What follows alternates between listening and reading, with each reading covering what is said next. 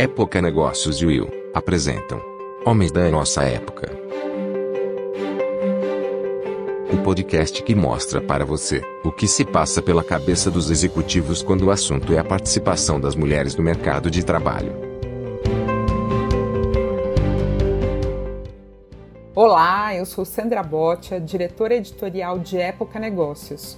E a partir de hoje você tem um encontro marcado comigo e com Silvia Fázio, presidente da Women in Leadership in Latin America. Na nossa série de entrevistas, falaremos com executivos das mais diversas indústrias e setores, para entender a opinião deles sobre a participação das mulheres no mercado de trabalho, liderança feminina e muito mais a cada semana um novo episódio nas nossas plataformas de streaming. Sejam muito bem-vindos ao podcast Homens da Nossa Época.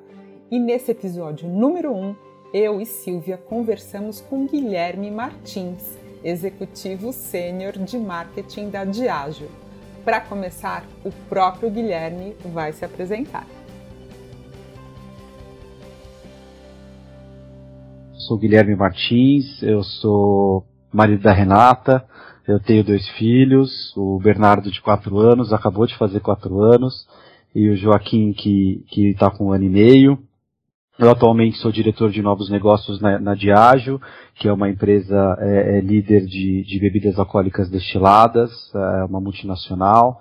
Eu estou na, na, organização vai fazer cinco anos. É, antes disso eu passei por corporações como Whirlpool, Natura e General Mills. Tenho alguns anos aí de, de carreira, inclusive eu conheci a minha esposa na Whirlpool, que foi a minha primeira empresa, e a gente decidiu seguir caminhos separados de empresa para a gente não eh, ter só um assunto, né, para falar, mas a gente cresceu muito junto, eu e ela, e acho que isso que me deu também um novo olhar. Eu tenho, acho que a maioria das perguntas, talvez, ou do papo que a gente vai ter, eu vou trazer muito a, a visão que eu tenho sobre ela, né, é, como, um, como um exemplo ao longo do desenvolvimento da carreira dela, ela como mãe e, e, e, o que, que a gente evoluiu na nossa parceria. E essa parceria veio mudando muito ao longo do tempo, a partir do momento que eu tirei a minha licença foi completamente diferente. A minha licença paternidade, que eu fiquei os seis meses no ano passado. Então a minha carreira foi é, é toda em marketing e negócios, sou apaixonado por criatividade, sou apaixonado por comunicação e por ter também esse olhar no consumidor é, não só por uma vivência pessoal, talvez, de como a gente ainda tem que evoluir como sociedade, da nossa obrigação como anunciante refletir o que a gente quer ver é, de impacto na sociedade. Então a gente vem trazendo muitas ferramentas e um olhar muito transformador e progressista em relação à forma de fazer mídia, a forma de representar dentro das comunicações e na publicidade é, é, este olhar para que as pessoas de fato sintam representadas e se sintam reconhecidas em tudo que as marcas dialogam com o consumidor. Então é uma, uma, uma grande evolução tanto da parte profissional, mas também da parte pessoal, porque eu acho que isso é a riqueza da jornada. Muito legal, Guilherme. Então eu já vou deixar você pensando na primeira pergunta, mas eu vou primeiro para a Silvia e depois nós voltamos para você, tá? Combinado. Porque já que você falou aí, né, desse momento crucial aí da sua vida em que mudou tudo, né? Para tudo, né? Tirei licença paternidade aí e que foi né, um turning point aí é, na sua vida. Queria que você daqui a pouquinho falasse pra gente, né, por quê né, uhum. explicasse claro. como foi essa experiência aí. E uh, se você não se importar, também gostaria que você falasse aqui para os nossos ouvintes a sua idade e a sua formação. Tá, eu tenho 36 anos, eu sou formado em, em, administração de empresas, tenho alguns cursos de especialização em branding, finanças é, é, e comunicação e também é alguns cursos de inovação. Legal, long life learning, né? Até esquisito, é, né? Falar, eu me formei, parece que foi no século III antes de Cristo, né? Hoje em é. dia, quando a gente fala, né, qual foi a graduação. Silvia, por favor, assim, só para a gente ter um pouco né, nessa abertura, um pouco da sua fala da importância de ter um projeto como esse, né? Porque você foi precursora em chamar os homens para o debate, né? Ali, né? Não é a primeira vez que a gente está conversando, né? A gente está estruturando isso agora num outro formato, né? Mas a, a Will já convidava, né? Ali os homens para uh, conversar e para debater essa questão da liderança feminina já há alguns anos. E por que que é importante, Silvia? A gente acredita muito nisso, né, na Will. É, foi uma bandeira que a gente levantou bem cedo, até há oito anos atrás, começamos a falar da importância de envolver os homens, de promover essa, essa cumplicidade dos homens, né? Achei super bacana, né, o que o Guilherme falou, né? É, me reconheci ali, é, conversando com a minha esposa, entendo a situação dela, foi uma parceria que a gente desenvolveu. É muito importante isso, obviamente, na vida pessoal, mas na vida profissional também, criar essa atmosfera de compreensão e de entendimento da posição do outro dentro da empresa. Então acho que esse foi um, um desafio que a gente sempre encarou dentro da Will e, e estranhamente foi até no início a, aqui no Brasil a gente foi até meio mal interpretado. Eu até falo isso para a gente tentar entender a nossa sociedade, né? Que é um papo bem franco e, e até mesmo grupos de mulheres na época que a gente lançou isso oito anos atrás falavam pra gente, mas como assim fazer, convidando os homens para o debate, até né, né, nesse debate feminino vocês só estão convidando homens, né? A gente não vai chamar mulheres para falar desse assunto. Mas a questão aqui é outra, a gente quer justamente envolver os homens, entender a visão deles e promover esse ambiente de compreensão, né? De, de, de se colocar na posição do outro. Então foi, foi evoluindo muito. É interessante que esse, esse nosso é, evento né, anual, convidando os homens para o debate, no início a gente tinha CEOs assim falando, ah, interessante o tema, interessante, mas sempre existe uma desculpa para não participarem, né? Não é uma coisa muito. Todo mundo elogiava, mas ah, na última hora tinha que viajar, tinha. E, e ao, ao, com o passar dos anos, a gente viu que os CEOs cada vez se interessavam mais. Nos últimos anos a gente acabou tendo waiting list, porque não dava para pôr todo mundo ali no painel, mais de seis pessoas no painel fica uma coisa, uma bagunça, né?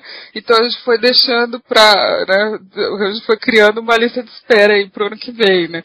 Então, é muito bacana quanto isso mudou. Eu acho que o homem hoje em dia, entende isso, entende a importância disso, o alto executivo entende essa importância, e, e eu acho bacana também isso que você falou, Guilherme, de, eh, da importância do, das campanhas de marketing né? Porque muitas vezes a gente ouve pessoas falando, ah, isso é só para vender produto, né? A empresa está falando isso só para vender produto. Mas, assim, pode até ser que seja para vender produto, porque a sociedade quer ouvir aquilo, e é muito bom que a sociedade queira ouvir isso, queira ouvir que existe essa cumplicidade e que as empresas querem atrair talento feminino, promover talento feminino. Mas acaba tendo um impacto muito importante seja para a sociedade, que também para o ambiente corporativo, né? Acaba se tornando aquela visão do todo, a visão de que esse é o aceitável hoje dentro da empresa, de que esse é o certo hoje dentro da empresa. Acho que ajuda muito a combater as resistências dentro das empresas, as campanhas de marketing. Assim, eu não, não subestimo de maneira alguma a importância delas. Muito legal, Silvia, muito, muito bacana você eh, lembrar dessa perspectiva, né? Isso a gente pensar, poxa, né? É um horizonte aí muito recente, né? A gente está falando de menos de 10 anos. E eu aposto que pela cabeça do, dos pais do Guilherme jamais passou né, a ideia de ter uma licença paternidade também, né? Que é um fenômeno dos nossos tempos, né, Guilherme? Assim, como que foi a sua educação, né, antes de mais nada, assim, você foi educado, né, para ter esse tipo de parceria, para ter esse tipo de compreensão, né, como que era na tua casa, e como que foi viver, então, essa experiência aí de uh, se dar o direito de ter uma licença paternidade, por favor? Eu acho que eu tive muitos estímulos diferentes. Eu cresci numa cidade de 60 mil habitantes, né, eu vim para São Paulo com 17 anos, morar sozinho para começar uma faculdade aqui. E toda cidade pequena, é, acho que ainda tudo isso que a gente está falando, a gente deve colocar alguns anos a mais para trás, né, de como está ainda para trás, num pensamento ainda mais conservador. Mas os meus pais, na verdade, sempre tiveram um, impacto diferente no meu crescimento. Os meus pais são professores universitários e a minha mãe sempre foi uma, uma, uma mulher com uma, uma, uma figura muito forte na universidade ela foi reitora, ela era muito respeitada, ela é, é, é, projetava muitas pesquisas e ela sempre tinha essa opinião muito forte, né?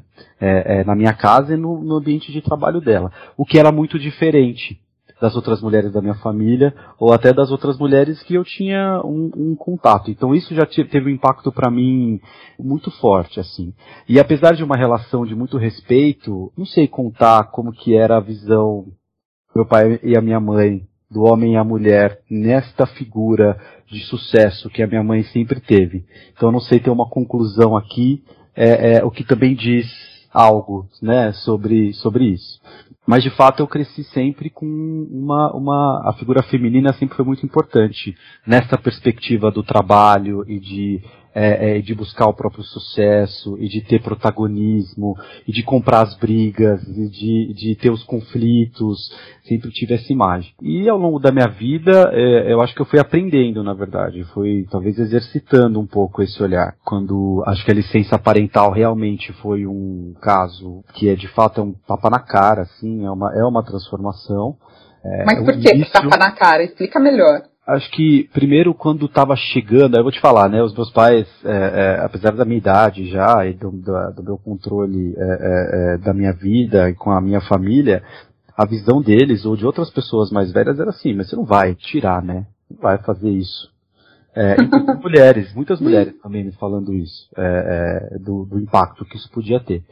Né? E quando foi chegando mais perto da licença, eu, é, é, eu tirei a licença em fe... meu filho nasceu no dia 15 de janeiro do ano passado, eu decidi tirar a licença um mês depois, para ter um mês de, da, minha, da minha mulher retornando ao trabalho dela um pouco mais tranquila, que eu ia ficar aquele um mêsinho ali ainda em casa. É o que aconteceu quando eu tirei no dia 15 de fevereiro a licença, no dia 13 de março aconteceu tudo tudo que a gente está vivendo até agora. Vocês lembrarem, foi quando a, a pandemia teve aquele, aquele impacto, mais ou menos um mês depois. E eu acho que esse pensamento, pensamento não, né, essa realidade que as mulheres sofrem em relação ao impacto no desenvolvimento das suas carreiras, isso acontece, que acontece, né, isso da minha cabeça eu fiquei super preocupado fiquei é, é, de verdade assim é, é, olhando um monte de matérias, um monte de notícias de empresas tendo que olhar um pouco nessa configuração de uma crise muito forte, olhando para o seu quadro de funcionários e repensando e eu fora já e, e nesse contexto, é, é, então fiquei com bastante anseio durante a minha licença. Foi fundamental a empresa dar esse, esse suporte, essa segurança né, durante esse processo, mas eu sei que isso é um luxo é, é, é, esse cuidado antes da licença, durante a licença e depois da licença é um luxo, pelo que eu vejo. Eu conversei com muitas mulheres, eu tentei conversar com homens também, mas eu não consegui ter um diálogo completo. É, é... Por quê? Conta mais ah, sobre isso, Guilherme. Me chamou a atenção e eu vi que pela carinha da Silvia também, a gente tá, uh, está gravando esse podcast, mas aqui conseguindo, vocês não estão nos, não estão nos vendo, mas nós estamos aqui entre nós três, e eu vi pela carinha da Silvia também que ela deve ter ficado curiosa né, de, mulheres terem te alertado, né? Isso me chamou a atenção, é, Guilherme. Não, não tira essa licença, como assim? Vai ter um impacto na tua, na, na tua carreira? Explica melhor isso, por favor. Ó, homens, homens me alertando era muito numa perspectiva, mas o que, que você vai fazer? Para que, que você vai tirar essa licença, né? Nesse começo, o bebê é muito pequeno, ele precisa muito da mãe só e tal, não sei o que lá, talvez nem tenha tanta coisa para você fazer, então teve essa conversa aqui. Aí teve uma outra conversa com homens que foi assim, então você pode aproveitar esse tempo, ah, vai fazer um curso, né? Vai estudar, vai, vai buscar alguma, alguma coisa, né? É, é, para se alimentar durante esse período. E para as mulheres também é, é novo, né? É, é, eu acho que tem uma, uma quebra que é assim. Eu acho que o tempo acostuma o pensamento. E eu acho que ações como essas são tão importantes porque te bagunçam a cabeça e fala assim, mas não é porque sempre foi, o que a gente precisa? Como a gente precisa que seja feito? Como a gente precisa que as coisas funcionem? Eu acho que as mulheres também não têm um olhar completo de qual que tem que ser a função do homem de verdade, né? Então, até aqui em casa, a gente conversou muito sobre isso, né? É, é, a, a, minha, a minha esposa, a carreira dela é muito importante para mim. Muito importante para mim. que ela desenvolva o que ela precisa e do jeito que ela quer fazer e ela busque o que ela quer fazer. Então essa sempre foi uma conversa dentro da minha casa de uma forma muito transparente do que ela espera de mim, o que eu espero dela, para que eu tenha as minhas oportunidades e que ela também tenha as oportunidades que ela precisa ter. Mas eu senti nesse começo da licença que isso não é uma conversa que acontece de uma forma comum dentro de casa. É, é, é, das mulheres também deixarem muito claro o que que quer, que para isso aconteça, o que que ela, o que que ela precisa que aconteça também de uma mudança nessa relação. E eu acho essa conversa genuína e transparente fundamental. É, é, ela aconteceu talvez mais, mais, tarde na minha casa também, para ser bem transparente, assim. Em algum momento na, no desenvolvimento, como eu, tipo, como eu falei para vocês, eu e a Renata a gente trabalhou na mesma empresa no começo, a gente tinha a mesma função. Eu era uma pessoa de uma categoria, ela era uma pessoa de uma outra categoria. E a partir do momento que eu saí da empresa, aconteceu que eu cresci mais rápido do que ela principalmente depois do nascimento do nosso primeiro filho, que eu não peguei a licença e ela pegou essa licença, então ela sentiu um impacto. Ela teve uma ambição em algum momento de mudar de, de empresa e por ela, por a gente não ter nenhum filho nesse começo, ela teve muita dificuldade de conseguir uma entrevista. As pessoas viam o currículo dela, uma mulher de 32 anos, casada, que não tem filho, ah, então nem vou chamar para conversar. É, é, e a partir do momento que eu fui pegando com ela esses exemplos ao longo da nossa vida, aí foi esse, esse, tipo de tapa na cara que foi me dando mesmo. E aí quando eu passei por essa experiência, quando eu tive esses anseios, quando eu tive essas preocupações, quando eu precisei dela também para me ajudar neste retorno, foi muito difícil. Muito difícil. Eu voltei a trabalhar em outubro, seis meses depois da pandemia. Tudo tinha mudado. Eu saí, era uma empresa, era uma dinâmica, era um grupo de pessoas trabalhando de uma forma. Quando eu voltei, estava totalmente diferente. Eu me senti um peixe fora d'água. E ela Na me ajudou vida muito. de todos nós, né? É, é mas É. como eu fiquei esses seis meses fora desse começo da pandemia, a- o impacto para mim da pandemia no trabalho veio seis meses depois. Então, quando eu cheguei lá, as pessoas, então a dinâmica já tá assim, eles já tinham se acertado lá. Aí eu cheguei sem saber muito, né, como que foi a coisa. Ela me apoiou muito também nessa volta. Então eu acho que esses episódios foram amadurecendo é, é, é, o olhar e a parceria nossa como casal. Guilherme, ouvindo você falar, nos dá a impressão assim que você, além de ter vivenciado né, uma situação que normalmente é vivenciada por mulher, você vivenciou é, um preconceito. Assim, você, você sentiu efetivamente, seja na sua decisão, que depois no seu retorno, um, um preconceito pela sua decisão de ter é, tirado licença paternidade?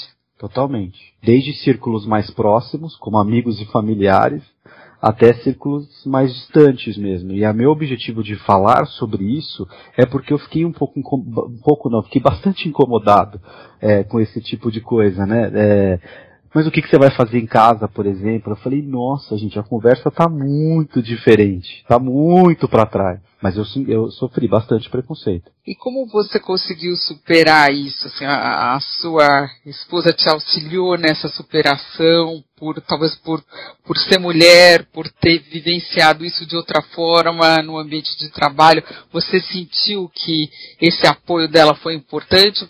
Foi algo que você superou, eh, está superando ainda? Como você eh, comenta essa superação desse preconceito? Eu, é, com certeza, com o apoio dela, eu acho que quanto mais a gente fala desse impacto e da importância de uma ação como essa, que é, não é de dar simples, somente os seis meses para o pai também, mas é de colocar o homem na mesma situação de desenvolvimento de carreira, de divisão de responsabilidade, aí a conversa fica um pouco mais completa. Aí as mulheres embarcam na hora, quando a gente entra nessa conversa, elas olham para os maridos assim, como que você não fez isso, sabe? É, você tinha que ter feito isso também.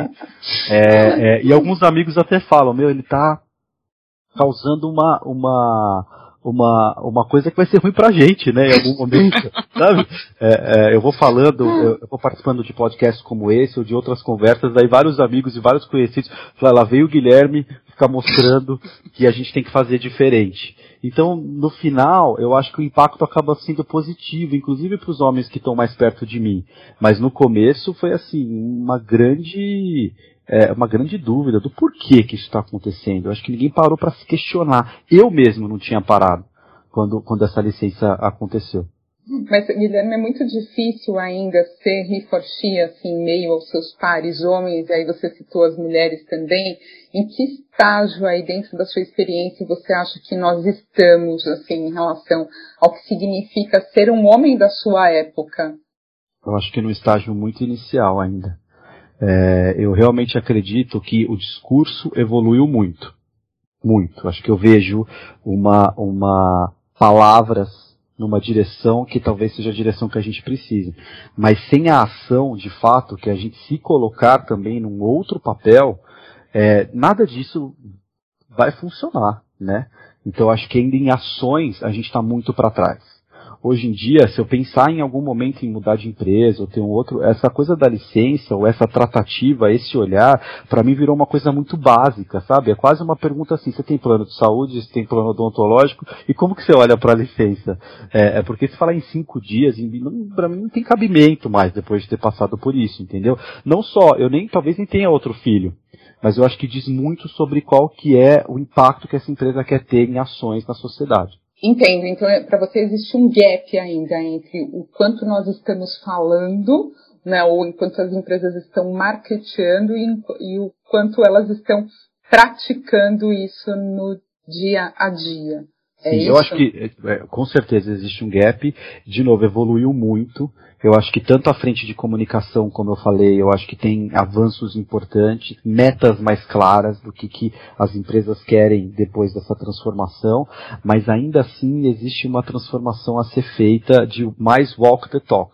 A gente vê as empresas tentando fazer isso, né? Os programas existem, mas existe também uma resistência grande por parte dos próprios homens, né? Assim, por exemplo, nesse caso, né? A gente vê tanta empresa criando a licença paternidade estendida para homens e, e, eles não não querendo é, efetivamente, né, existe essa resistência em tirar a licença paternidade, né? Então acho que é, um, é um caminho de mão dupla, né? O problema é que talvez a empresa queira o walk the talk, mas não, não é correspondida aí, existem a importância dessas campanhas internas, né, dentro da empresa, de persuasão, de liderança, dando exemplo, né, acho que isso, isso é fundamental, né, é mudar o ambiente corporativo como um todo.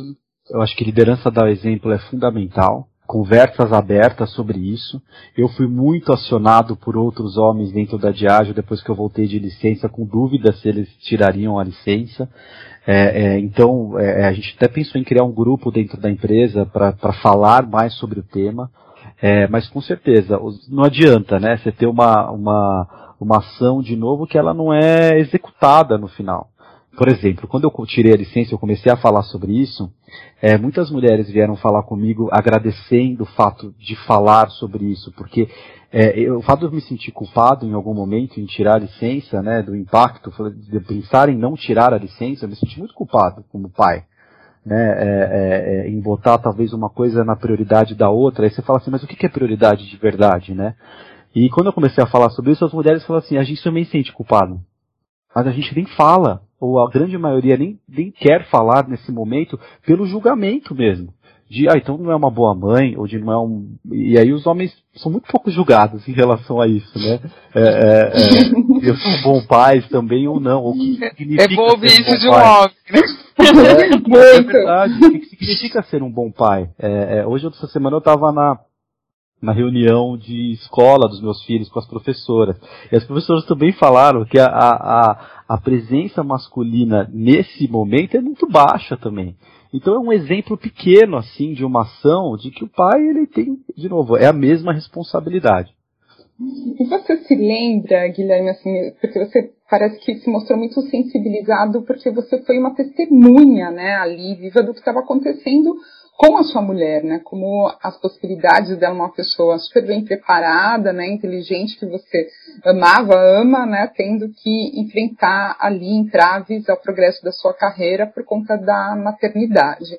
Assim, você se lembra é, também de algum episódio que você tenha vivenciado é, com colegas, tanto homens quanto mulheres, numa reunião, outros episódios em que você flagrou ali é, o preconceito também em relação à, à mulher como profissional e como que você reagiu e reage hoje a isso? Muitos. A resposta acho que é muitos.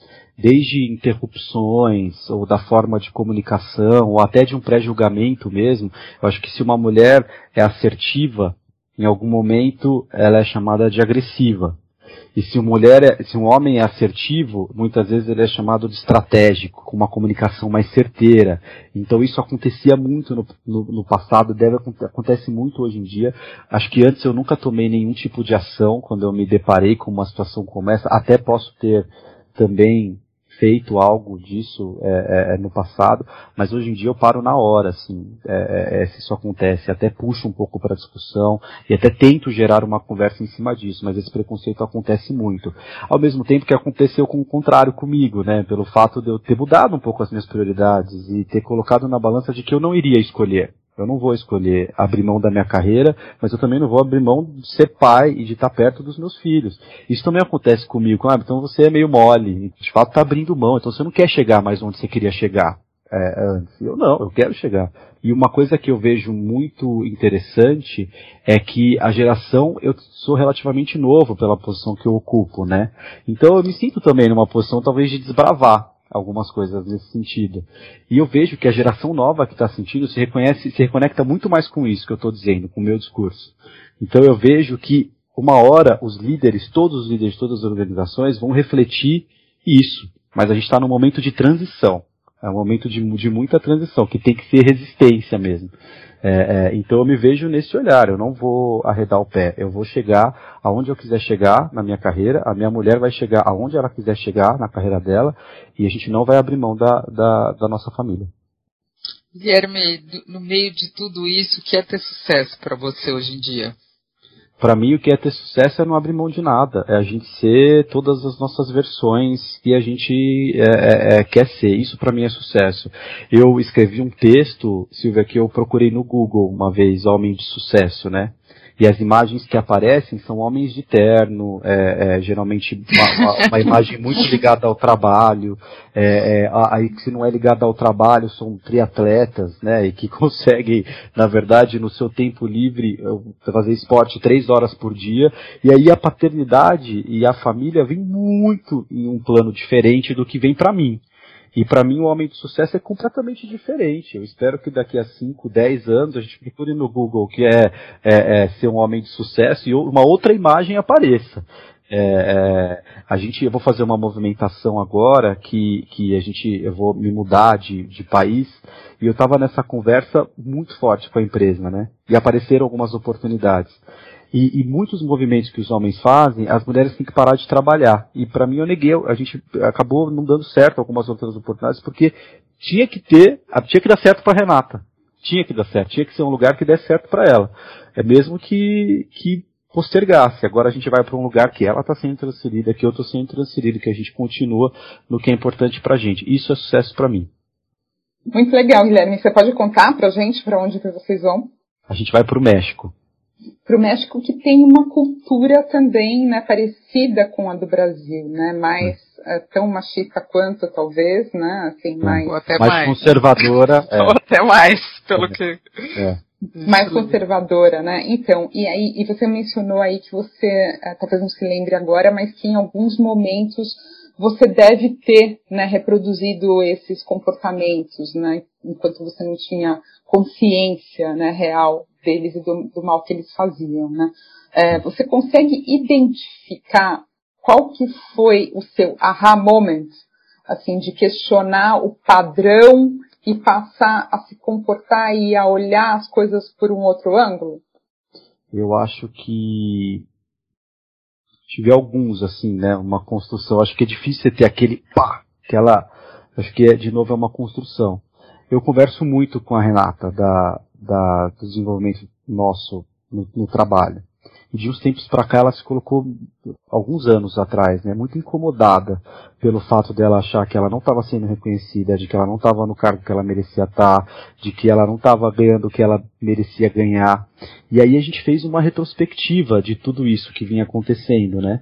É, é, isso para mim é, é, me, me, me incomodou e me incomoda muito o fato de que eu acho ela muito boa, não é porque ela é minha esposa, mas eu acho ela muito competente, eu aprendo muito com ela.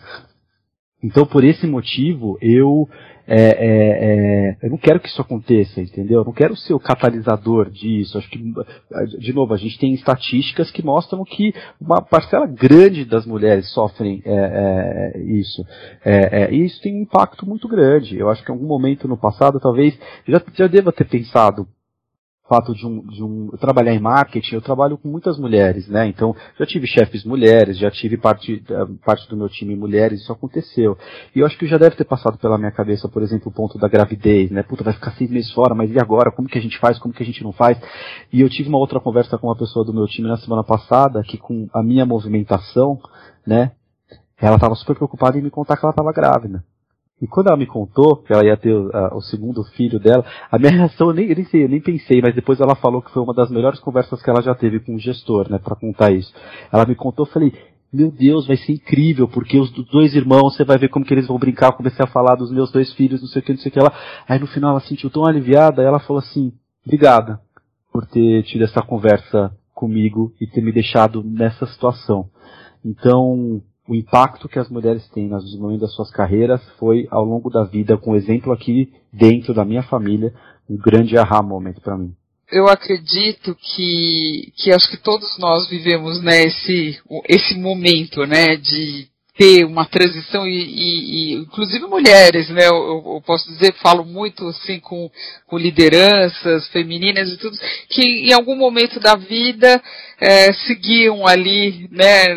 Tudo que foi passado para elas na educação. A gente tem uma educação que é muito difícil para a gente se desvencilhar daqueles valores, né? A gente conseguir ver as coisas de uma maneira diferente, né? E é interessante é, essa sua visão de que, ah, sim, conseguir ter uh, tamanha empatia de que fa falei ali a minha experiência pessoal, né, para essa essa pessoa com quem você estava falando, né? Então acho que é, isso dá uma coragem muito grande para as mulheres, né? Eu acho que é, é difícil hoje em dia a gente fala muito, né? Ah, a gestão está mudando, precisamos de uma gestão mais humana, mas o quanto ela está efetivamente se tornando humana, né? Eu acho que nisso eu acho que a gente não está uh, walking the talk, porque a gente vê as empresas criando programas muito mais sofisticados, né, de, de inclusão, de diversidade, de promoção de diversidade na liderança e tudo mais, mas aí quando tem esse lado humano, esse lado da empatia, eu acho que se não for experimentado efetivamente, né, ali é quase que com, com a mente, com o coração, acaba que não é, fica difícil colocar na prática, para a liderança colocar na prática, né? Essa, eu acho que esse exemplo que você falou é, é emblemático, né? Ali você como líder conseguiu colocar na prática, né? Essa, essa sua empatia e, e a pessoa conseguiu se sentir absolutamente confortável, né, de tirar a, a, a licença maternidade, falar sobre isso de uma maneira muito mais humana. Você consegue ver que a sua, o seu exemplo, assim, acabou criando um impacto para outros líderes, homens? Você já consegue ver esse impacto, de, assim, mais humano, um impacto inclusivo? Você conseguiu sentir é, o quanto está sendo transformador? Primeiro, para reforçar um ponto, é, Silvia, que você falou, eu concordo 100% com você que as empresas, é, é, nesse, talvez, nesse curto prazo, estão trazendo programas muito maiores, com metas muito mais agressivas, é, de uma forma muito mais coordenada mesmo, então as empresas se falando muito mais. Eu, durante a minha licença, eu fui convidado por algumas empresas para dar o meu, a, a, minha, o meu é, testemunho sobre como que estava sendo essa experiência. O Boticário, por exemplo, foi uma delas e acabou aprovando depois, né? Então, e outras empresas chamaram, então eu concordo 100% com você. Eu acho que tem um avanço importante aí. É, e, e outra coisa que eu concordo é como a liderança tem que dar esse, esse estímulo para que as pessoas se sintam confortáveis também nesse processo.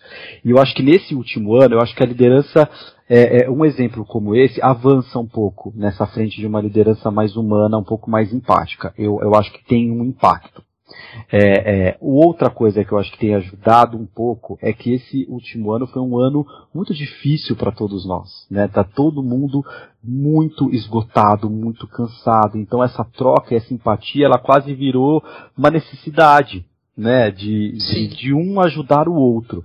Então eu vejo numa, neste último ano uma oportunidade muito grande de uma situação muito adversa, talvez criando uma oportunidade de que se não for dessa forma, não vai funcionar. Se não for você genuinamente querendo entender e ajudar uma necessidade do outro, não vai funcionar, né? É, mas eu, eu, eu creio que teve sim um avanço forçado nesse momento, tá? Porque estava todo mundo, independente de ser líder ou liderado, precisando de um apoio precisando de uma palavra amiga, precisando de um consolo né, né, nesse, nesse momento.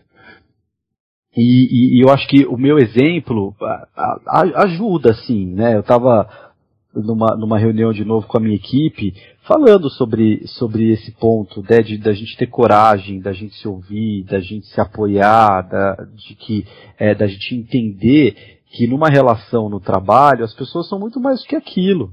E quanto mais a gente se esforçar para entender que é um espectro muito maior, eu acho que essa empatia ela acontece, né? É, é, e de novo, liderar pelo exemplo, né? Esse, esse impacto, como eu te falei, dessa conversa. Teve uma outra conversa de uma, de uma pessoa que me falou que estava se separando e que estava num momento muito difícil, né? E, de, e ela falou assim, é, é, esse me falou para eu ir para casa. Você falou para eu tirar uns dias. Eu falei, eu não estava entendendo muito bem, né? Porque é, é, sempre o que eu recebia é, tudo bem, mas você está aqui para trabalhar. Né? Então vamos ver o que, que você precisa para você ter que estar tá aqui para trabalhar. É, Dá um é, calmante continua. Sei lá, faz alguma, o que você vai fazer, mas continua. É, é, e eu também tive é, esse, esse tipo de, de reflexão comigo, né? Há três, quatro anos atrás, eu tive um problema de saúde, né? E, e, e, aí eu fui falar com algumas pessoas e tive reações muito diferentes, né? Desde uma reação de um acolhimento muito grande até uma reação de, ah, mas a medicina preventiva hoje, com a medicina preventiva hoje ninguém morre. Então você vai lá, você vai resolver, depois você vai voltar. Então esses exemplos para mim, os exemplos ruins são muito importantes também para eu aprender, para a gente aprender o que, que a gente não quer replicar né, no momento que a gente se torna líder e que a gente tem um impacto muito grande nas outras pessoas. Então eu acho que sim, eu, eu entendo que tem um impacto de, desse exemplo, é, mas de novo, tem que ter muitos, muito mais, né, um impactando o outro para que de fato essa transformação seja do tamanho que a gente precisa. Muito legal, Guilherme. É, e como que você imagina, né, esse futuro aí da convivência entre homens e mulheres, enfim, né, com diversidade, né, aí no, no ambiente de trabalho, porque você pontuou para a gente aqui que você hoje se conecta de forma muito mais fácil aí, né, com o teu time, com, imagino, com pessoas de novas gerações do que exatamente, né, com pessoas que pertençam às gerações uh, mais uh, antigas, né, ou aos boomers, né, sejam é, o X como uh, se costuma classificar. Né? O que a gente pode realmente fazer para melhorar e tornar esse futuro melhor? Eu acho que esses programas, eles são de fato uma, uma, necessidade. Então acho que tem que começar com isso, botando metas muito agressivas, assim, desde participação de, de mulheres na liderança, acho que agora a gente está com um olhar de etnia também é, é, muito importante, que também tem um avanço ainda brutal para acontecer, é, é, é, e essa conexão de inclusão, equidade, mas sim com os negócios também, né, é, é, pela perspectiva, inclusive do que eu falei da sociedade, para a gente representar a sociedade no, no, produto que sai das organizações, a gente tem que representar a sociedade em quem está pensando naquilo, em quem está tomando as decisões. Aqui dentro da Diageo, a gente até assinou é, alguns compromissos até com os nossos parceiros também, né, com quem nos atende, as agências, os fornecedores, todo esse ecossistema é, é, é importante também que avance é, nesse sentido. E eu imagino que o futuro, o futuro, se o futuro não for assim, não tem futuro, na verdade. É, é isso que eu, que eu penso. Ele tem que ser assim. Né? Ele tem que, é, a gente tem que avançar mais rápido, porque isso é uma, uma, é uma necessidade para a sociedade continuar evoluindo, para o mundo continuar evoluindo. É, então, na, na minha perspectiva, é, a gente está numa transformação de comportamento também em relação a isso, como a gente recebe esses estímulos e como a gente reage a esses estímulos. A nossa reação, principalmente de todos os líderes das organizações, tem um impacto brutal, né, em se as pessoas vão ter coragem para ser quem elas são ou se as pessoas vão se esconder, continuar se escondendo, na verdade, né, continuar escondendo seus desejos, os seus sonhos, os seus medos. É, é, então, no, no futuro não vai ter espaço para um líder que não acolha. É, é, e, e, e para acolher você tem que vivenciar. Essa foi a mudança que aconteceu comigo. É, é muito difícil, talvez era muito difícil para eu acolher uma coisa que eu não sabia, não tinha sentido um pouco na pele. E de novo, o homem nunca, eu sou totalmente, eu sou um homem branco, hétero, totalmente privilegiado. E eu sei disso, que eu sou muito privilegiado. Mas o fato de eu experimentar pelo menos um pouco como aliado e me colocar os meus sapatos, nos sapatos de quem é, é, é por exemplo, no caso da licença, é totalmente transformador. Você vive, você aprende e aí você, tá, e você muda. Nossa, eu estou aqui comovida com as suas palavras, Guilherme. Assim, muito, muito, muito bacana. Tenho certeza que os nossos ouvintes assim também vão é, se deleitar. Eu estava aqui pensando enquanto você falava do episódio da Fernanda Lima com o Rodrigo Hilbert, lembra? Uh, quando agora nesse, nesses últimos tempos todo mundo uh, começou a falar nas redes né, que queria, né, as meninas, as mulheres queriam, queriam um marido como ele. Eu não estranho que outras mulheres te abordem e falem, né, que gostaria, que gostariam de ter um Guilherme ali ao seu lado. Muito bacana você ser esse exemplo e inspiração, assim, com uh, o perdão aqui da brincadeira. Eu tenho um ponto que eu costumo falar aqui, que é, é eu tenho dois filhos homens, né? É, e, e, eu hum. comecei a perceber um pouco no impacto que isso, isso também tem na criação deles.